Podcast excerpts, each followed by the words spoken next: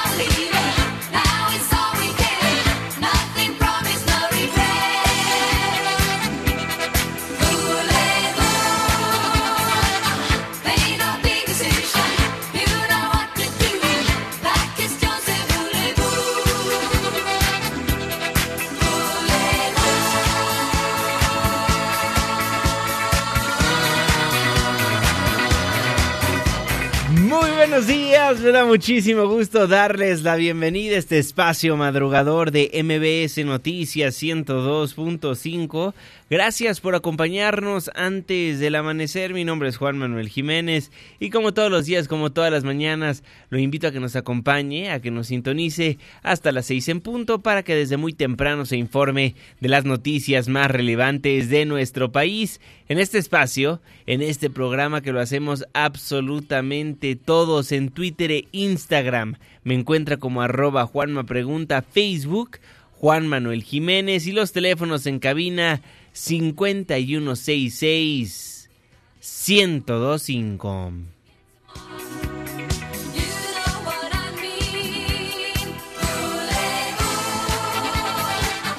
Boulevou de Ava, muchísimas gracias por solicitarnos a los grupos, los artistas, las canciones que ponemos para musicalizar este espacio de información. El día de mañana, ¿a quién le gustaría escuchar? Márquenos, escríbanos en redes sociales. El 10 martes, la fecha 10 de marzo de 2020, la hora 5 de la mañana con 5 minutos, segundo día de la semana. Estamos en MBS Noticias. Antes del amanecer.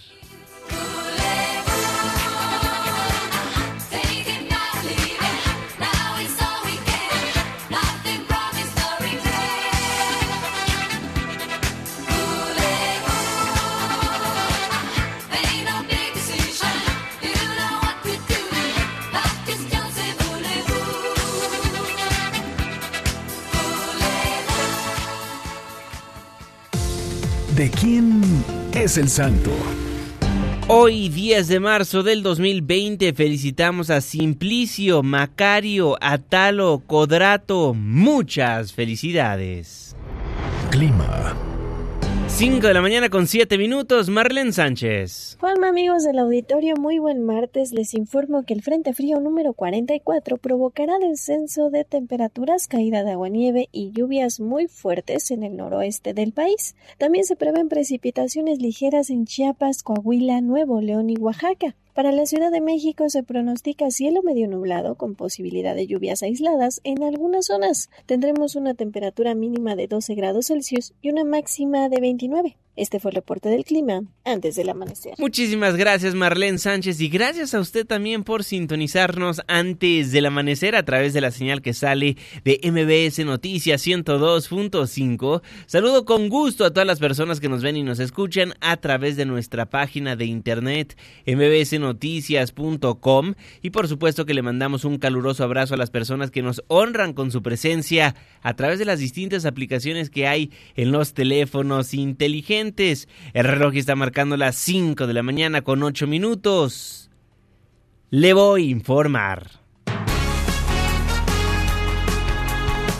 A lo largo de los últimos días, el gobierno federal ha dado una actualización del nuevo coronavirus del COVID-19 en la República Mexicana. Lo hacen a las 7 de la noche en punto desde Palacio Nacional, desde el Salón Tesorería. Ayer anunciaron que se mantiene en 7 el número de casos de COVID-19 en México. Se prevé que den, den de alta a los primeros tres infectados tras 14 días de vigilancia médica, parte de la conferencia que sostuvieron autoridades sanitarias.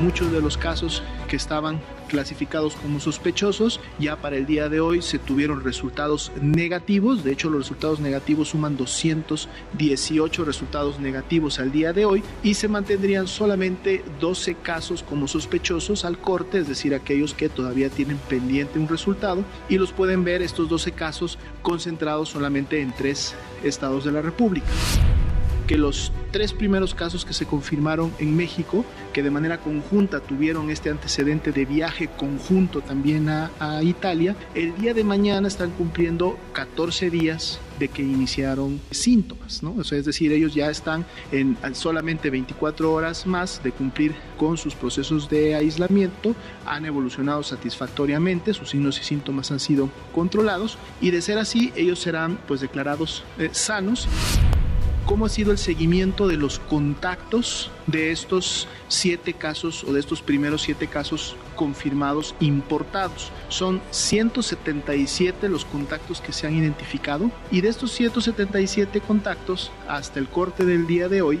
174 de ellos se mantenían asintomáticos. Tres de ellos sí lo desarrollaron en base al protocolo, se tomó la muestra correspondiente para tratar de identificar si la enfermedad que tenían pudiera haber sido un contagio de este caso confirmado y esos tres eh, resultados salieron negativos.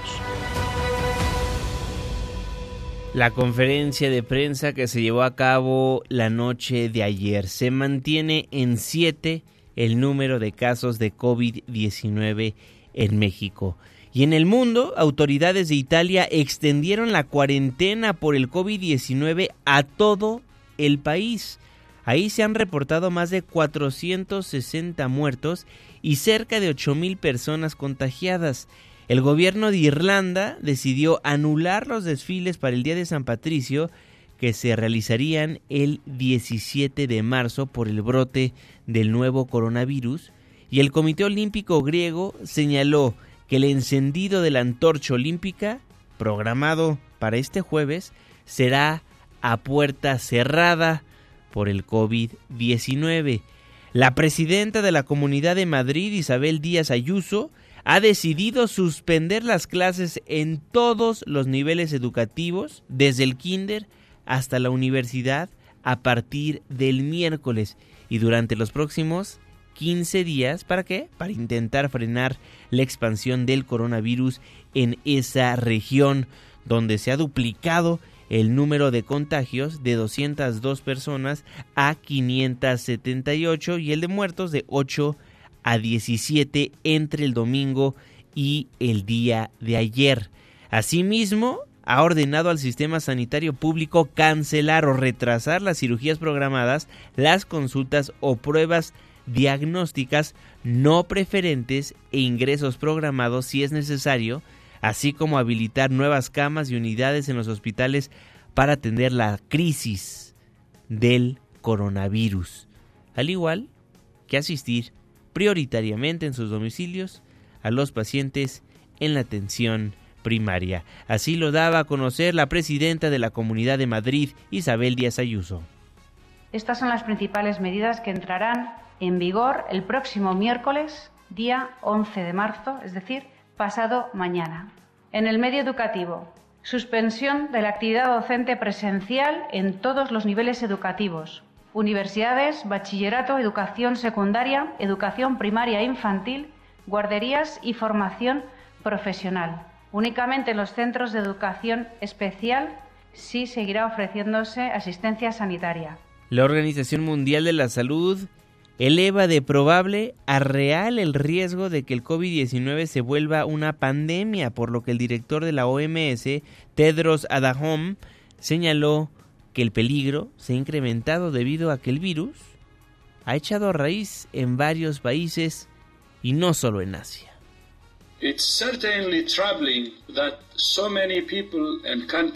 Es realmente preocupante que tanta gente y tantos países se hayan visto afectados tan rápido. Ahora que el virus se ha extendido en tantos países, la amenaza de una pandemia se volvió muy real. pero sería la primera pandemia de la historia que podría controlarse. La buena noticia es que sería una pandemia que se puede controlar. Le repito, en México 7 casos confirmados, 12 sospechosos, 218 casos han sido descartados. Y a nivel mundial, 114.066 casos, 46.074 activos y lamentablemente van 4.018 muertos. Van 63.974 quienes se han recuperado por el COVID-19, por el nuevo coronavirus. Mañana mismo, antes del amanecer, le estaremos actualizando la información. Hoy nuevamente se citó a las 7 de la noche para actualizar la cifra del nuevo coronavirus en la República Mexicana. Son las 5 de la mañana con 14 minutos y hablando de temas de salud, ya son varios los casos de sarampión, de sarampión en la capital del país. Adrián Jiménez, ¿cómo estás? Buen día. Buen día, Juanma. Un saludo afectuoso para ti y el auditorio. Hasta el corte del domingo 8 de marzo suman seis los casos de sarampión registrados en la Ciudad de México. Así lo informó la Secretaría Local de Salud. En un comunicado, la dependencia indicó que del total de casos, cinco ya fueron dados de alta, mientras que el caso restante es una menor de un año, 10 meses de edad, residente en la alcaldía Tlalpan, quien recibe atención médica en el Instituto Nacional de Pediatría. Derivado de este brote de sarampión, la Secretaría de Salud Capitalina implementa cuatro cercos epidemiológicos en las alcaldías Álvaro Obregón, Gustavo Amadero, Xochimilco y Tlalpan, donde residen los cuatro menores con casos confirmados de 8, 10, 2 y un año 10 meses respectivamente. Asimismo, dio a conocer que también fue controlado el brote en el reclusorio norte, donde aplicaron vacuna a 7.838 personas entre reclusos, custodios y visitantes familiares. Juan Auditorio es la información. Buen día. Muy buenos días, Adrián Jiménez. Gracias por la información del COVID-19 y de los casos de sarampión en la República Mexicana. Le estaremos actualizando puntualmente a diario antes del amanecer. Son las 5 de la mañana con 16 minutos. Y en otros temas, este lunes se realizó el paro nacional Un Día Sin Mujeres, el cual invitó a la población femenina a no realizar sus labores cotidianas para exigir un freno a la violencia de género. Desde la mañana de ayer, la ausencia de las mujeres fue extremadamente notorio. Se vio en el metro, se vio en el camión, se vio en las calles. Ante la falta de trabajadoras que están en las taquillas del metro, por ejemplo, los pasajeros tuvieron que utilizar más máquinas para recargar sus tarjetas. En hospitales, la mayoría de las enfermeras y doctoras decidieron no frenar sus labores para atender al prójimo. Este paro también se reflejó en las escuelas donde algunas no abrieron, no abrieron sus puertas para sumarse al movimiento. ¿Y sabe por qué pararon las mujeres? ¿Sabe por qué ayer se convocó a este paro? Por las cifras terroríficas que presenta el mismo gobierno.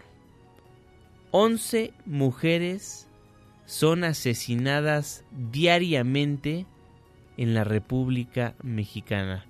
Seis de cada diez han sufrido algún tipo de violencia. Y ayer, a pesar del paro, la cifra que le he comentado a lo largo de los últimos días se hizo presente.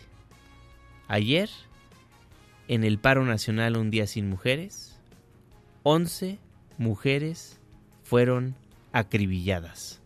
René Cruz, Gracias, te saludo con gusto a ti y a nuestros amigos del auditorio. De acuerdo con datos del Gabinete de Seguridad del Gobierno Federal, el 8 de marzo, 11 mujeres fueron asesinadas en ocho entidades del país. Tres de los crímenes se registraron en Guanajuato, en los municipios de Apaseo el Grande, Salamanca y Silao, dos en Michoacán en los municipios de José Sixto Verduzco y Uruapan. Los otros seis asesinatos de mujeres se registraron en la Ciudad de México, en la alcaldía Tlalpan, así como en Coahuila, Oaxaca, Querétaro, Quintana Roo y Veracruz, uno por cada entidad. De acuerdo con el reporte diario del Gabinete de Seguridad, en lo que va del mes de marzo, se tienen contabilizados 662 homicidios dolosos, es decir, que cada día en promedio 82.8 personas son privadas de la vida. Con 93 homicidios, el 8 de marzo es el tercer día más violento de este mes, de los cuales 20 se registraron en Guanajuato. El día más violento de marzo fue el 5, con 97 asesinatos,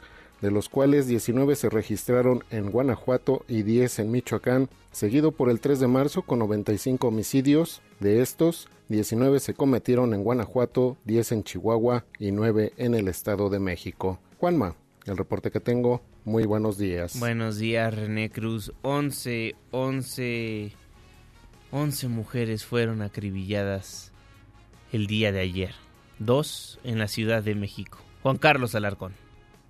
Gracias Juanma, muy buenos días. A escasos 30 minutos de que concluyera el Día Internacional de la Mujer, dos víctimas de 40 y 37 años de edad fueron asesinadas al igual que el esposo de una de ellas en calles de la colonia Vallejo, alcaldía Gustavo Amadero, cerca del lugar donde ocurrió el feminicidio de Ingrid Escamilla. Las primeras investigaciones refieren que Ignacio, de 66 años, agredió a su hija y yerno a los que les disparó con una escuadra calibre 38 Super, después baleó a otra mujer en la calle. Elementos policiales acudieron a un llamado de emergencia en Debussy y Clave, Colonia Vallejo, donde se reportaron disparos y al llegar encontraron sin vida a Miguel Ángel de 40 años de edad. El sospechoso que efectuó las detonaciones sostuvo una riña de índole familiar y después de balear a su hija y yerno le disparó a una mujer en condición de calle identificada como Ana Laura de 37 años. Algunos vecinos informaron a los preventivos que el agresor huyó hacia el circuito interior donde fue detenido y desarmado. Los servicios médicos trasladaron a las dos mujeres al hospital de la villa, donde fallecieron momentos después de su ingreso a consecuencia de las heridas por arma de fuego. El sospechoso fue detenido y puesto a disposición de la Fiscalía Central de Investigación para el delito de homicidio, donde se determinará su situación jurídica. Hasta aquí la información. Muchísimas gracias Juan Carlos Alarcón. Esperemos obtengan justicia los familiares de estas mujeres porque usted también conoce la cifra. La impunidad en el país es altísima. Nos vamos a un breve corte comercial, nos vamos a la pausa al regresar. La crónica de cómo se veían las calles del país por el paro que se realizó ayer en la República Mexicana. ¿Qué dijo el presidente de la República al respecto? Eso y más antes del amanecer. Por lo pronto, lo invito a formar parte de la expresión en línea y nos deje saber lo que opina de lo que le hemos presentado a lo largo de estos primeros 21 minutos de información. En Twitter e Instagram me encuentra como arroba Juanma Pregunta, en Facebook como Juan Manuel Jiménez o márquenos, márquenos al 5166 1025 y déjenos saber ¿Cómo vivió el paro el día de ayer si es mujer? Queremos poner su voz al aire. Queremos entrevistarla a usted. Si se anima, si quiere platicar con nosotros al aire en unos momentos más, márquenos 5166 1025 5166 1025. Este espacio este programa lo hacemos absolutamente todos. 5 de la mañana con 22 minutos. Chiquitita, Ava, reporte vial. La pausa. Ya volvemos.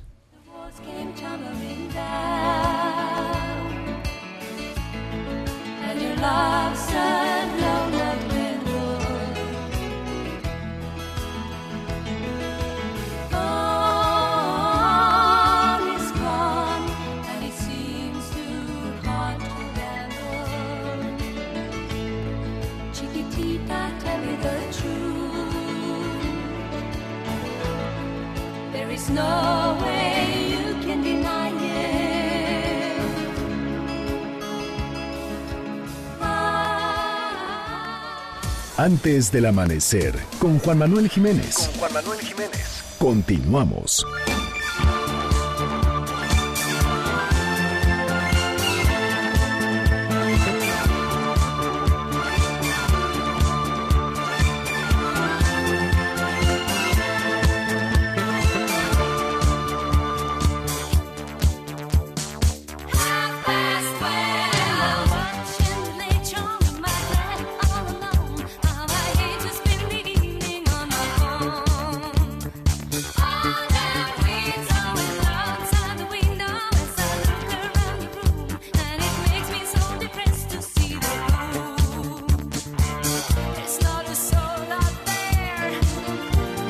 Gimme, gimme, gimme de ABBA antes del amanecer.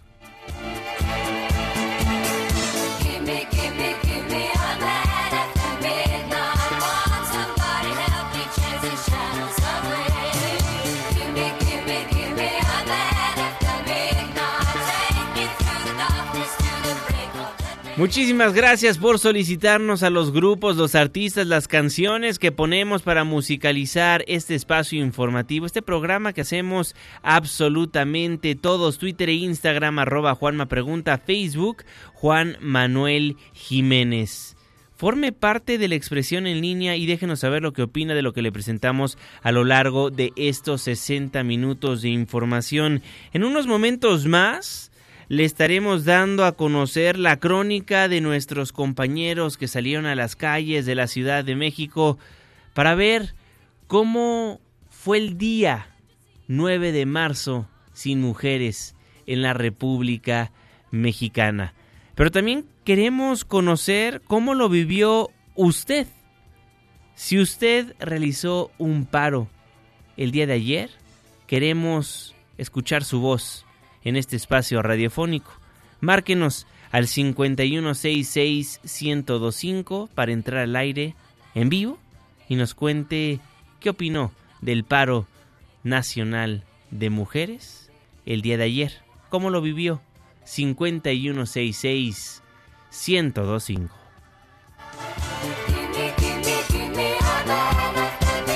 Mientras nos llegan todas sus llamadas, le agradezco enormemente por formar parte de este espacio informativo. Gracias por seguir madrugando con nosotros. Estamos Estamos transmitiendo desde Mariano Escobedo 532 aquí en la alcaldía Miguel Hidalgo. Gracias por escuchar el 102.5. Les recuerdo que nos sintonizamos de lunes a viernes de las 5 hasta las 6 de la mañana. Twitter e Instagram arroba Juanma Pregunta. Le, le recuerdo y le repito los teléfonos en cabina 5166 1025. Saludo con gusto, como todos los días, como todas las mañanas, al jeque de los deportes, Luis Enrique Alfonso. Muy buenos días, mi jeque.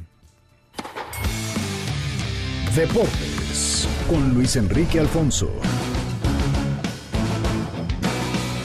Mi querido Juanma, vámonos con los deportes. Y es que Ronaldinho, Juanma, pasó su cuarta noche en la cárcel luego de que una jueza de la ciudad de Asunción, ahí en Paraguay, le dictara prisión preventiva por peligro de fuga. O sea, en una de esas, a pesar de que había dicho que se iba a quedar porque no debía ni temía de nada, iba a varios eventos deportivos a, tierra guaraní, pues eh, por aquello del no te entumas le dijeron, ¿sabes qué? Mejor se va él y su hermano por este tema de los documentos falsos, el cuales se les fue encontrado después de un cateo, pues un ministro les había dado la, libertad. Pero la jueza después dijo, no, mejor se van a un cuartel de la policía donde espera que se aclare su situación legal. ¿Qué caso lo de Ronaldinho? Que se ve pues inmerso en otra cuestión espinosa, como tal, él y su hermano.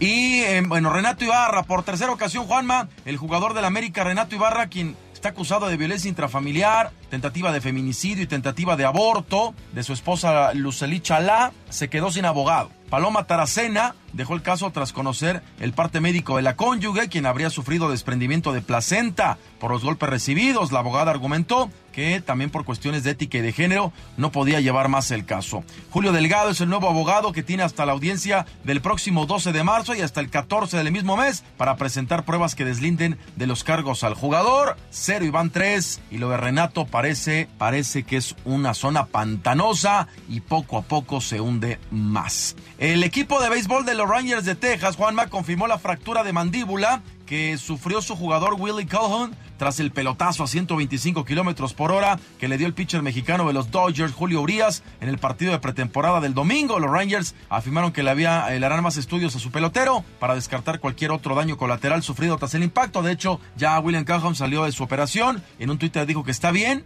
Julio Urias comentó que, que ha rezado por él. Fueron eh, compañeros en las ligas menores, lo conoce y está pues preocupado por todo lo que pasó desde el domingo. Un pelotazo brutal ¿no? Lo dejó sangrando consciente, pero lo llevaron de inmediato a urgencias del hospital. Y un año de suspensión, Juanma, y mil dólares de multa al manager cubano Israel Delgado, quien después de que su equipo consiguiera el título de béisbol juvenil, le pegara una cachetada a su jugador de 17 años, Jorge Calderón. Eh, les explico. Resulta que esa tradición que hay de, pues el, manager, el coach, el entrenador que gana, le avientan una cubeta de, agua con hielo, ¿no? Agua helada, pues en la espalda. Es un ritual, como diciendo, tú eres el campeón. No le gustó a este manager y después de que, eh, de que el, pelotero le, le, echara el agua helada en la espalda, lo siguió y en medio de una entrevista le metió un bofetadón terrible. Reaccionó y minutos después le ofreció disculpas, pero el daño estaba hecho, lo castigaron un año al, manager y mil dólares de multa. Escuchemos la disculpa que dio Israel Delgado el manager, pero pues ya fue en vano. Yo tengo que reconocer que cometí un error. Lo reconozco públicamente que cometí un error. Lo que pasa es que yo no sé si se lo manifesté, yo estoy resfriado. Yo llevo dos días que yo yo debía estar en, el hotel. Y lastimosamente, bueno, me mojaron, tuve una reacción cuando me pasaron el, cubato de agua y por eso le digo, yo pido eh, le pido públicamente unas excusas, eh, a Calderón, un pelotero mío, un pelotero que no ha tenido ningún tipo de dificultad con nosotros. Y dos partidos eh, después y 180 minutos jugados, ni un solo gol. La afición del Galaxy Juanma ya empezó a criticar al Chicharito. Y la verdad, con algo de razón. ¿eh? Argumenta que está más concentrado en ir a ver el básquetbol y salir en programas de televisión que en jugar bien. Javier Hernández llegó como tuvo en estrellas, jugador franquicia, o sea, es el mero mero que gana más y costó 10 millones de dólares y para nada. Alan Pulido ya anotó, lleva dos goles, ya anotó hasta Osvaldo Danís, ¿no? Ni qué decir de, de Carlos Vela, pero caray, es ridículo lo que está pasando con el Chicharito. Y nada más para temas de coronavirus, Juanma, en Europa ya em, pues se suspendieron, cancelaron las eliminatorias asiáticas rumbo a la Copa del Mundo, no hay garantías no, no quieren jugarle al vivo. La Liga Italiana también dijo en cuarentena se suspenden todos los eventos deportivos como tal. La Liga Francesa va a jugar a puerta cerrada. Em, los de la Champions, que son, bueno, Europa League Champions, incluyendo el partido de Raúl Jiménez del Birmingham contra Olympiacos, se va a jugar a puerta cerrada. Y en Grecia, el Indian Wells, el, Masters 1000, el torneo de tenis más importante después de los cuatro Grand Slam, también ya fue cancelado porque encontraron un caso allí en la zona de Coachella, en el valle de Coachella, y no quieren que se propague en Estados Unidos andan ya muy reacios con este con esta cuestión, así que el coronavirus Juanma también anda bastante movidito y el tema del deporte lo está padeciendo cada vez más. Italia y Francia, de verdad, no quiero echar el aguizote, pero me parece que España viene en breve. ¿eh? España también viene en breve. Se están quejando de que el ministro de Salud no está manejando bien el tema en la península ibérica y están preocupados porque también se puede venir una zona de cuarentena similar a lo que está pasando Italia y ya no digamos China, pero Italia es el segundo país más afectado después del gigante asiático. Juanma, la información deportiva. Te mando este beso y apapacho, mi querido Juanma. Quedamos pendientes 10 minutitos, ¿eh?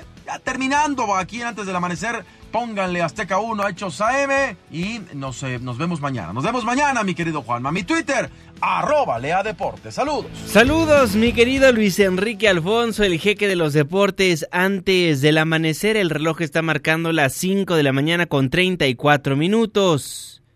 Resumen capitalino.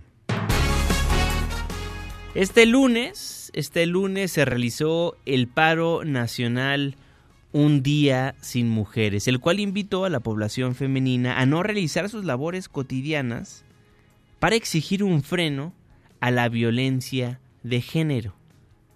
Las calles lucieron vacías. Su ausencia se notó en la capital del país. Adrián Jiménez. Ayer su ausencia fue notable. En calles del centro histórico de la Ciudad de México muchas de ellas no estuvieron. Decenas de comercios mantuvieron las cortinas abajo. Sus trabajadoras no asistieron. En los portales ubicados sobre Plaza de la Constitución, varios locales comerciales también estuvieron cerrados. Sobre el corredor peatonal y comercial de Madero, en decenas de establecimientos la situación fue la misma. Si bien la actividad no se detuvo totalmente, fue reducida en comparación a cualquier otro día habitual.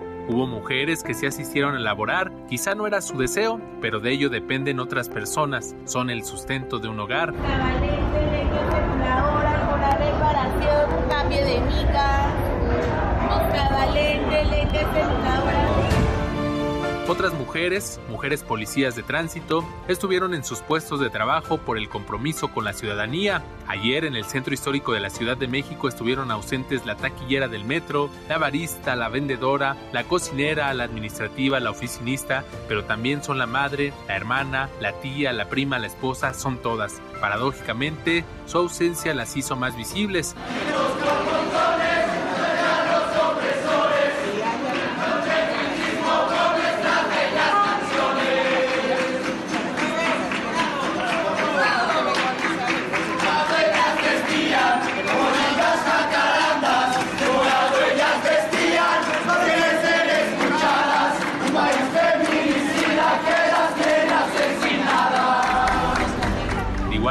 Un día sin mujeres se vivió en la UNAM. Aulas, laboratorios, las jardineras, los pasillos de ciudad universitaria lucieron sin ellas, sin académicas, sin alumnas. Además, alrededor de 60.000 de un total de 150.000 trabajadoras del gobierno de la Ciudad de México participaron en el movimiento Un día sin nosotras, así lo informó la Secretaría de Administración y Finanzas. En un comunicado, la dependencia indicó que ese número equivale a un 40% del total de mujeres que labora en el gobierno local. Recordó que ninguna de las participantes en el paro nacional de mujeres se verá afectada en su salario.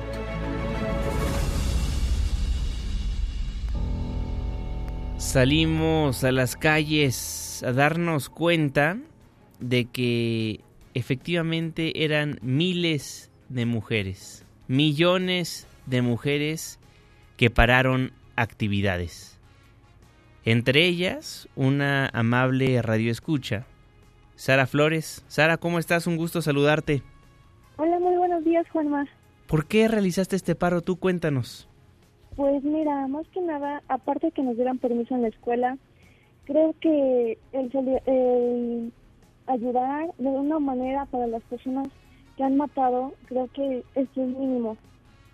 Pero vivimos en una sociedad donde tristemente no hay conciencia. O sea, no les importa si vas caminando y tiran un piropo. O sea, realmente la violencia existe de diversas maneras. Y creo que ayudar de una manera, aunque sea por más pequeña que parezca, puede hacer un gran cambio. Más allá, en mi opinión, de un día sin mujeres o un día sin hombres, creo que necesitamos una sociedad con educación, con valores y respeto. Sin duda. Y ese pequeño cambio del cual haces mención, un pequeño cambio fue el paro nacional de mujeres porque le demostraron al ciudadano, al mexicano y al mundo entero que sin ustedes la ciudad no vive, no marcha, ¿no?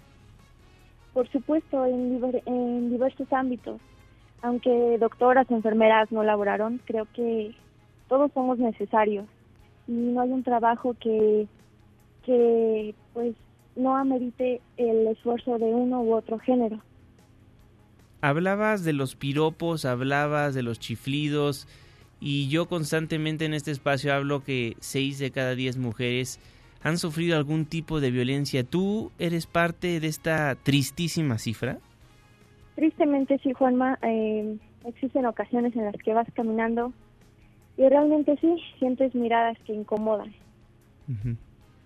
Chiflidos. Piropos disfrazados, ¿no? Claro, por supuesto, te lo por decirlo así, tratan de endulzar el oído, pero es incómodo caminar y solamente quiere salir de ese lugar bajando la mirada.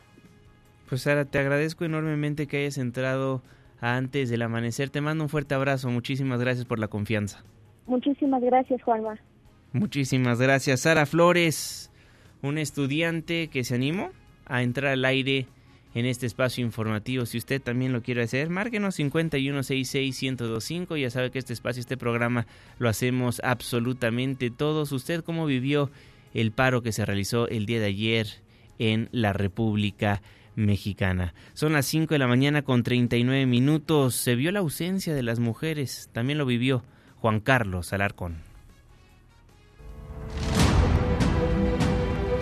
Un día sin mujeres tuvo las calles de la Ciudad de México y la zona conurbada con cierta tranquilidad en lo que a movilidad vehicular se refiere. Sin embargo, en espacios públicos la actividad fue cotidiana como Plaza de la Constitución, Plaza Santo Domingo, la Alameda Central y el Monumento de la Revolución, así como diversos parques públicos. En la zona centro contrastaron los edificios públicos y los de la iniciativa privada, como tiendas y comercios o bodegas. En los primeros fue notable la ausencia de mujeres como en la Cancillería, la Fiscalía de Justicia Capitalina, el Tribunal Superior de Justicia, incluso las taquillas de estaciones del sistema de transporte colectivo Metro y las oficinas de registro civil. En tanto, en tiendas y comercios del centro histórico, la presencia de la mujer fue amplia y algunas aseguran que si bien estuvieron al tanto de sus espacios, también se unieron a la condena de la violencia de género y del machismo. Mira, yo trabajo en una empresa privada y se nos comentó que podíamos faltar, más sin embargo no teníamos goce de sueldo, ya que no es un, un día oficial. Y nosotros estamos apoyando con un distintivo morado, en este caso son playeras. Yo creo que somos parte fundamental en todos los ángulos de la vida de la ciudad, entonces estamos en apoyo.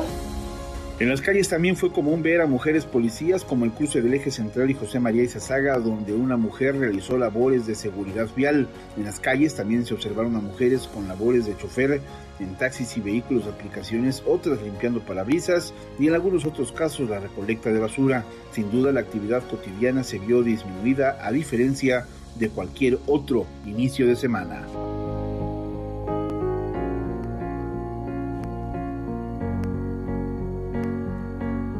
Gracias a Juan Carlos Alarcón, gracias a Adrián Jiménez por sus crónicas. La ausencia se notó en la capital del país, la ausencia de nuestras mujeres. Y tenemos a otra amable radioescucha que nos hizo el favor de marcarnos para contarnos por qué, por qué decidió unirse a este paro y la importancia de él. Verónica Castillo, gracias por marcarnos. ¿Cómo estás? Muy buenos días. Gracias, muy bien. Aquí apoyándonos. Verónica, cuéntanos, ¿cómo viviste el día de ayer el paro de mujeres? Bueno, también para empezar, a mí me afectó el que no haya mujeres. O sea, a pesar de que yo soy mujer, yo también dependo de las mujeres. El ir a comprar comida para mis hijos y ver que todo estaba cerrado también me impactó pero no solamente eso, o sea, yo también he sido, este, ¿cómo decirle? Sí he sufrido violencia. Sí. Y el asistir a la marcha para mí fue un agua Y lo del día de ayer yo creo que debe de cambiar en muchas cosas. Ha sido víctima de acoso, ha sido víctima de tal vez, como le comentábamos anteriormente a otra radioescucha, a Sara Flores, de esta violencia de la cual hablamos a diario que luego se nos olvida como seres humanos cuando damos una cifra al aire, que realmente son personas las cuales están sufriendo de esto y a través del paro vamos a concientizar al mexicano de que esto sucede y sucede a diario. Así es, a, pesar de que yo vengo en un coche, porque es mi herramienta de trabajo, también el según yo puedo decir que en el coche vengo segura, pero no, también eh, los otros automovilistas, por verme mujer, también me agreden. El hecho de no pasarme un semáforo o pararme para dejar que pase algún peatón, también este, pues me gritan cosas por el simple hecho de también ser una ciudadana pues apoyando al prójimo. Verónica, tienes hijos, me comentabas. Sí. ¿Niños o niñas? Eh, niño. ¿Qué hacer para que a tu niño en un futuro no tenga que vivir un lamentable pues accidente de que a su mamá le pasó algo, a su tía, a su abuela, ¿cómo educar a ese pequeñito?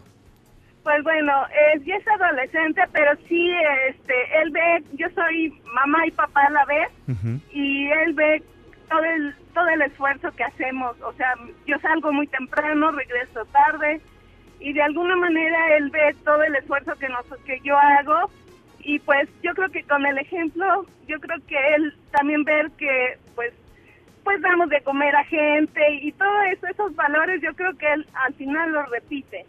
Sin duda, el mejor ejemplo viene de la madre. Son quienes hacen un hogar, un lugar seguro y un lugar donde los educan para que eventualmente repliquen esas acciones en su vida cotidiana, ¿no? Así es. Verónica, muchísimas gracias. ¿Algo más que te gustaría agregar? ¿Un mensaje para las mujeres? Yo creo que fue muy importante el paro del día de ayer, o sea, no fue un día de descanso, porque te digo, pues de todas maneras uno como madre tiene que lavar, planchar, pero yo creo que sí fue un parteaguas para, así como dijo ahorita el, el que hizo el reportaje, hubo ausencia, pero se notó que no estuvimos, ¿no? Yo creo que fue algo muy importante porque nosotros también cooperamos para que este país sea un gran país. Sin duda. Verónica Castillo, muchísimas gracias por la confianza y gracias por escucharnos antes del amanecer. Un abrazo y gracias. Muchísimas gracias, Verónica Castillo, otra amable radio escucha. Y sobre el paro nacional de mujeres, sobre la marcha del domingo y en general sobre la violencia a la mujer, ¿qué dijo el presidente de la República, Andrés Manuel López Obrador? se lo presentamos en estos audios. Nosotros somos eh, pues responsables y garantizamos el derecho que tienen todos los ciudadanos a la manifestación de sus ideas, a la libre manifestación de las ideas, hombres y mujeres. No vamos nunca a impedir que haya manifestaciones Ayer hubieron marchas en casi todos los estados del país, en general sin problema, solo tuvimos algunos actos de provocación y de violencia en la manifestación de la Ciudad de México, pero muy aislados y no de la inmensa mayoría de las participantes. Yo quiero pues felicitar a todas las mujeres que participaron en el movimiento del día de ayer, en la conmemoración del Día Internacional de la Mujer y también hacer un reconocimiento a las encargadas de evitar la violencia que resistieron todo tipo de provocaciones y no cayeron en la trampa. No hubo represión, no se puede hablar el día de hoy de un Estado represor. Este movimiento tiene varias aristas. Es un movimiento de mujeres que legítimamente luchan por sus derechos y en contra de la violencia, en contra de los feminicidios. Pero hay otra vertiente de quienes están en contra nuestra y lo que quieren es que fracase el gobierno y sobre todo que no pueda consumarse la cuarta transformación de la vida pública del país. Es el conservadurismo disfrazado de feminismo. La voz del presidente de la República. Son las 5 de la mañana con 48 minutos tiempo del centro de la República Mexicana. Muchísimas gracias por hacernos el favor de sintonizarnos antes del amanecer a través del 102.5 de su frecuencia modulada en este 10. 10 de marzo de 2020. Fíjese que un día como hoy, pero de 1911, en Villa de Ayala, Morelos, se levantaba en armas Emiliano Zapata para secundar el movimiento revolucionario de Francisco y Madero.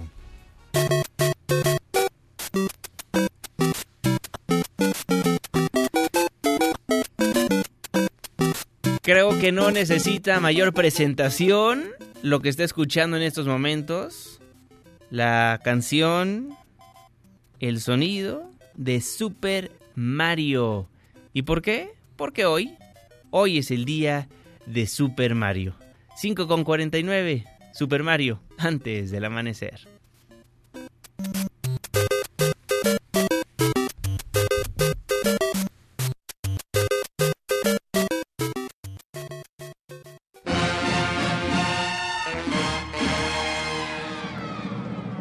¿Ya escucharon? ¡Libre! ¡Taxi! ¡Taxi! ¡Libre! Es tiempo de subirnos al taxi, abróchese los cinturones porque estamos a punto de hacer un recorrido por la Ciudad de México. Sergio Almazán, ¿por dónde vamos a estar viajando el día de hoy? Buenos días. Mi querido Juan Manuel, gusto saludarte en este día. Si te parece, tomemos nuestros tenis y una gorra porque ya está haciendo el calor de esta ciudad casi de primavera. Y te parece, vámonos a recorrer la explanada del Monumento a la Madre.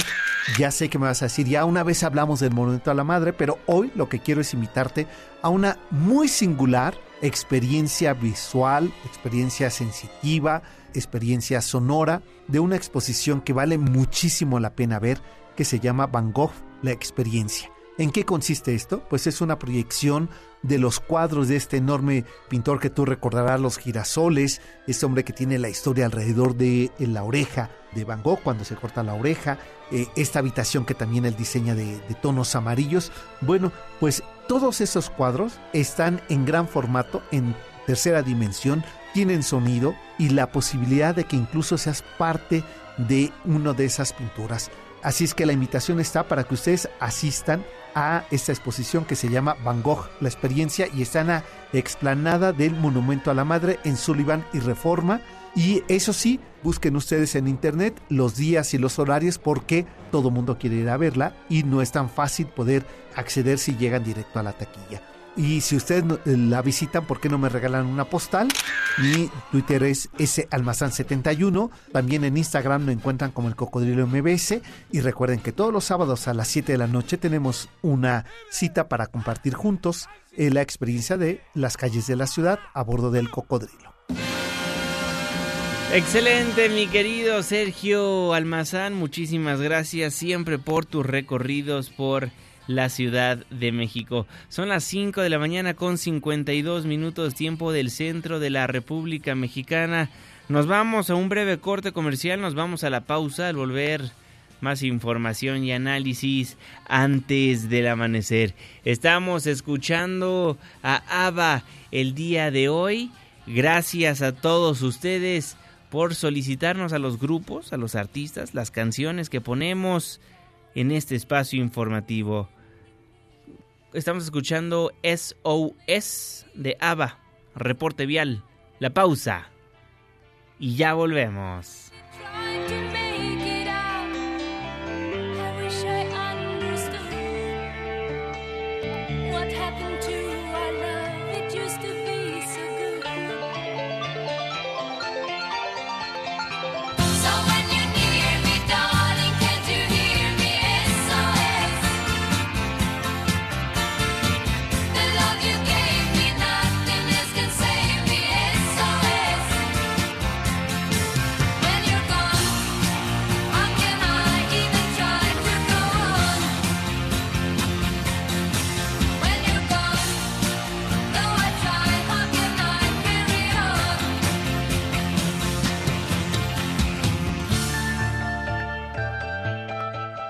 Antes del amanecer, con Juan Manuel Jiménez. Con Juan Manuel Jiménez. Continuamos.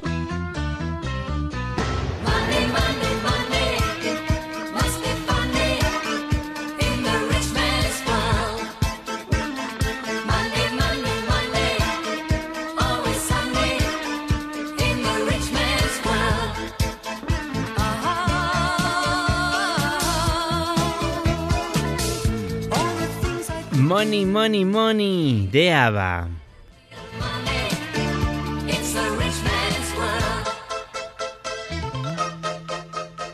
Muchísimas gracias por acompañarnos antes del amanecer. Estamos de vuelta ya para finalizar este espacio informativo. Le tengo información importante. Twitter e Instagram arroba Juanma Pregunta. Facebook Juan Manuel Jiménez. Vámonos con más noticias. Resumen de noticias antes del amanecer. Forzosamente tenemos que platicar de los números que han dado de qué hablar a lo largo de las últimas horas. La guerra petrolera entre Arabia Saudita y Rusia provocó severas caídas en las bolsas del mundo y en los precios del petróleo. El crudo del Brent se desplomó casi 30%. La bolsa de Nueva York tuvo que suspender sus transacciones por 15 minutos tras las pérdidas del Standard Poor's, la Bolsa Mexicana de Valores reportó su peor día en más de 11 años. Tuvo un desplome de 6.4%. Finalizó en 38.731 puntos. El dólar alcanzó los 22 pesos. El petróleo mexicano también tuvo pérdidas. Se hundió 31.7% hasta los 24.43 dólares por barril. Se trata del precio más bajo desde febrero de 2016.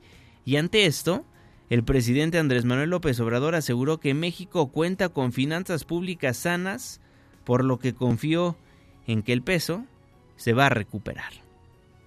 A nivel mundial ha habido una afectación en lo económico, en lo financiero, sí nos ha afectado. Lo mismo ayer tuvimos un problema porque no hubo un acuerdo en la OPEP y hay una caída en los precios del petróleo que nos afecta, que nos eh, depreció el peso, pero pensamos que vamos a recuperarnos porque estoy optimista, primero porque tenemos finanzas públicas sanas. Está habiendo buenas eh, señales en cuanto a crecimiento económico, ya detuvimos la caída en la producción petrolera. Si esto no lo hubiésemos logrado, nos hubiese pegado mucho. La voz del presidente de la República aseguró que México cuenta con finanzas públicas sanas, por lo que confió en que el peso se va a recuperar. Pues con eso nos vamos, con eso nos despedimos. Muchísimas gracias por habernos acompañado a lo largo de estos 60 minutos de información en este espacio, en este programa que hacemos absolutamente todos. Gracias a todas las personas que nos hicieron el favor de marcarnos al 5166125. Pasamos únicamente dos llamadas al aire, pero aprecio enormemente que quiera participar con nosotros. Vamos a estar realizando este tipo de dinámicas a lo largo de los siguientes días. Twitter e Instagram, arroba Juanma Pregunta. En Facebook me encuentra como Juan Manuel Jiménez. Seguramente notó que no entraron ninguna de nuestras colaboradoras, ni reporteras, ni corresponsales, porque pues el día de ayer estaban en paro, entonces no trabajaron para tener información para el día de hoy. Por lo cual le agradecemos enormemente a todas nuestras colaboradoras por unirse a este paro, porque así generaron conciencia de que sin ellas no podemos realizar un gran espacio radiofónico. Dejamos el 102.5, pero, pero, nos pasamos al 104.9 en Exa FM. Le tenemos un resumen de noticias cada hora a la hora hasta las 10 de la mañana y después nos vemos en la televisión en punto de las 7 de la noche en tu ciudad en tiempo real a través de la pantalla de ADN 40, el canal informativo más visto de México. A nombre de este gran equipo de trabajo, se despide de ustedes su servidor y amigo Juan Manuel Jiménez. Que pase un extraordinario día. Ya casi sale el sol. Nos escuchamos mañana en punto de las 5, antes del amanecer.